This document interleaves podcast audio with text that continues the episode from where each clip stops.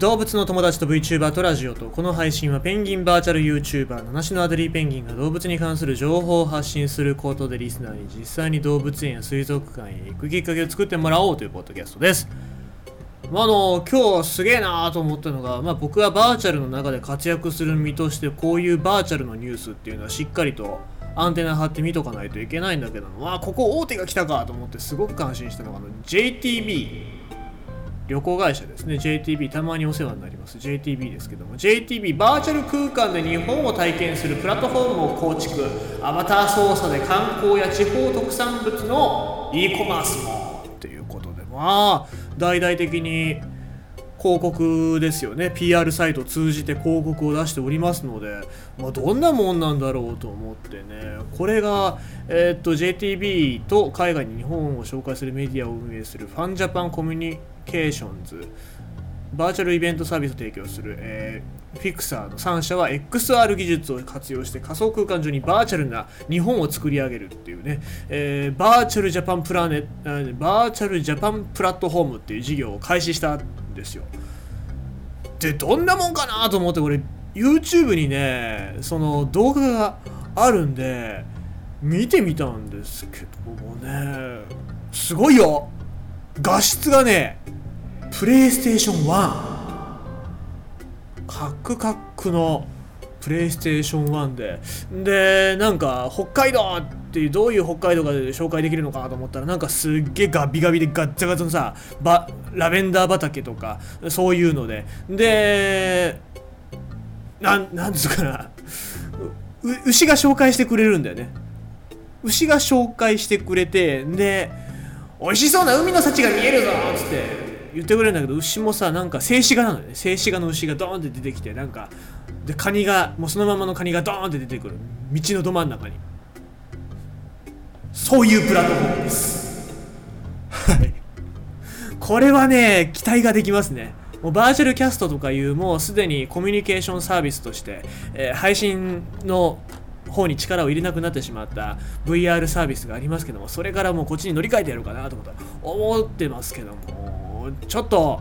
あれですね。えー、期待できますね。でちなみにどういうの今現状どういうことになってるのかっていうと大人数の同時参加は無理で音声通話っていうのも無理だそうです。はい。どうしようかなっていう感じですよね。まあいくらもらってるんだろう。いくらもらっていくら開発にお金使わせてもらってどんだけ中抜きしてんだろうなっていうのがものすごい気になりますよね。まあ、この動画の中これのプラットフォームの紹介の中でおじさんが多分 JTB かなんかの偉い人でしょうね。偉い人がこう紹介してるんですけども多分このおじさんの中でのバーチャル空間っていうのはこんな感じだろうなっていう感じなんでしょうね。えあの非常に素晴らしいプラットフォームだと僕は思っております。はい、まあ、そのうちちょっとやってみたいですね。このえーと、バーチャルジャパンプラットフォームを無理やり褒める枠なんか褒めるところはあるだろうっていうそういうところですさあ、えー、ということでございまして動物のニュース読んでいきたいと思いますまあ、日本のエンリッチメントと海外のエンリッチメントっていうのは結構かけ離れてる部分がありまして、まあ、今回のこの話はやっぱりその辺でかけ離れてるけども、まあ、これは海外の考え方としては正しいのかもしれないなっていうようなそういうお話でございます。双子の姉ライオンが病状悪化で安楽さず孤独も避け妹も続く。ニュージーランド、えー、ウェリントン動物園で飼育されていた双子のライオンが安楽殺で亡くなった、まあ、この双子のライオンということでなんですけどもじゃあどういうことなの話ですが19歳の姉ライオンは加齢性の問題で食欲も低下し麻酔科での検査も行ったが病状が急に悪化していたという。19歳の妹のライオンは姉ライオンを失ったことによって孤独孤独になるからということで福祉が著しく損なわれるため、えー、安楽殺をされたということでございます。ええー、っていう感じですよね。まあ日本のその動物園飼育の環境だったりとかそういうエンリッチメントの考え方から言うとえー、っていう感じでしょうけども、まあ、これは海外の動物福祉の基準に照らし合わせたことによっての判断なわけですね。えー、まあ詳しい話を言うと月曜日に全身麻酔で姉のライオンの緊急調査えー、を実施し、えー、多くのテストを行ってサポートを行った、えー、ですけどもで回復する方に期待を寄せていたんだけども健康状態は急速に悪化し続けて、えー、そのまま姉ライオンを安楽殺することに決定しましたと。いうことなんですね。でまあライオン自体は社会的な生き物で家族間の絆っていうのが強い生き物なのでその姉ライオンが死んだことによってライオンとして、えー、の福祉まあ、その気持ちだったりとか精神的な問題っていうのはひどく損なわれるであろうというふうに、えー、考えてでまあ妹のライオンも19歳ということで高齢、まあ、健康状態がどうだったかっていうのはちょっと書いてないんですけども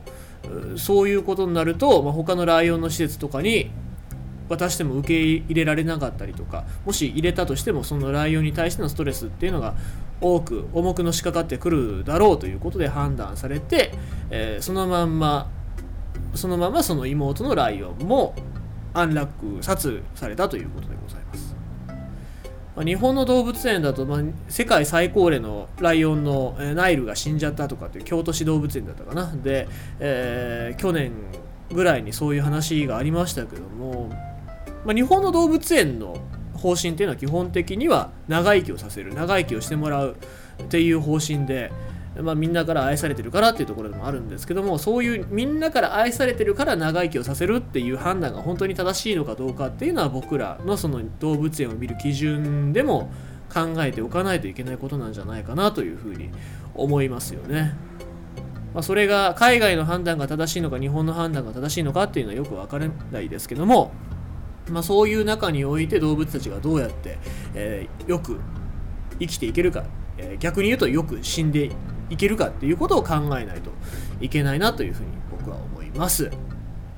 あとはライオンの希少性ですよね。最近野生下のライオンっていうのも減ってきたりしてるわけでございますから動物園の中で本当にライオンを飼育するべきかどうかっていう判断も世界中で加速させていかないといけない話なんじゃないのかなというふうに僕は思います。ということでございまして今日のニュースは双子の姉ライオンが病状悪化で安楽殺孤独を避け妹も安楽殺というニュースでございました。